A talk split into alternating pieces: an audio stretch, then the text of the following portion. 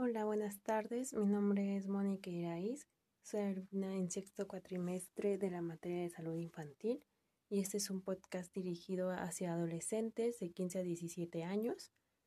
El tema que voy a abordar el día de hoy es un breve resumen sobre los métodos anticonceptivos. Bueno, empezaré por darles la clasificación de estos métodos. Los métodos anticonceptivos se clasifican por barrera, hormonales y quirúrgicos. Como método de barrera tenemos el condón. Del condón tenemos dos presentaciones que hay tanto para mujer y para hombre. Yo me voy a enfocar más en el del hombre porque es más común y es más económico. Eh, bueno, el condón no tiene efectos secundarios, es de látex al menos de que alguna de las dos personas sea alérgico al látex, bueno, ahí tendremos un problemita. Em, aparte de prevenir embarazos, el condón previene enfermedades por transmisión sexual, eh, de ahí su nombre, de barrera. Y este se coloca cuando el pene está erecto. Eh, suena un poco chistoso o no lo sé, Solamente se puede utilizar una vez el condón. Una vez usado, se hace un pequeño nudo y se desecha a la basura. No se puede reciclar. Después tenemos los métodos anticonceptivos hormonales. Esto ya va más dirigido hacia la mujer. Y como hormonales tenemos la píldora anticonceptiva. Eh, esta es vía oral su administración es diaria y contiene hormonas como estrógenos. Después tenemos los parches este, anticonceptivos. Estos son una pequeña lámina que se adhiere a la piel y conforme va pasando el tiempo va liberando lentamente hormonas.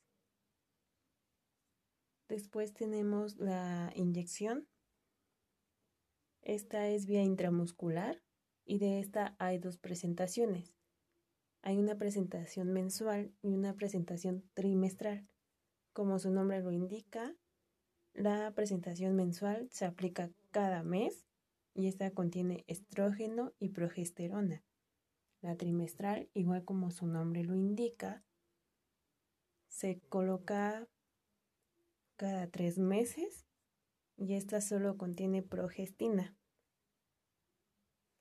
Dentro de los hormonales me gustaría mencionar también eh, la pastilla del día siguiente o la pastilla de emergencia. Y recalcar aquí que este no es un método anticonceptivo que se pueda usar como los condones o las pastillas o los parches o las inyecciones. Esta pastilla se usa únicamente como lo dice su nombre, en caso de emergencia, es decir, cuando se ha roto el condón, cuando se ha sufrido una violación o cuando se han tenido relaciones sexuales sin protección. Esto no incluye que te proteja de una enfermedad de transmisión sexual. Esta se utiliza antes de las 72 horas después de que se tuvieron relaciones sexuales sin protección. Su efectividad es del 90% antes de las 24 horas y de preferencia o lo recomendable es que esta solo se utilice una vez al año. Esto no, esta pastilla no se puede ir consumiendo diario porque es mucha carga hormonal. Eh, también tenemos los métodos anticonceptivos quirúrgicos. Esto a consideración mía. Em, pienso que esto ya es para gente adulta, gente que a lo mejor ya tuvo hijos y que ya no quiere procrear más. Porque de las más conocidas que tenemos pues es la vasectomía y la ligadura de trompas de falopio. Lo recalco, eh, esto considero que es más para gente adulta, no tanto para adolescentes. Y bueno, eh, Y bueno, eh, pues de mi parte sería todo.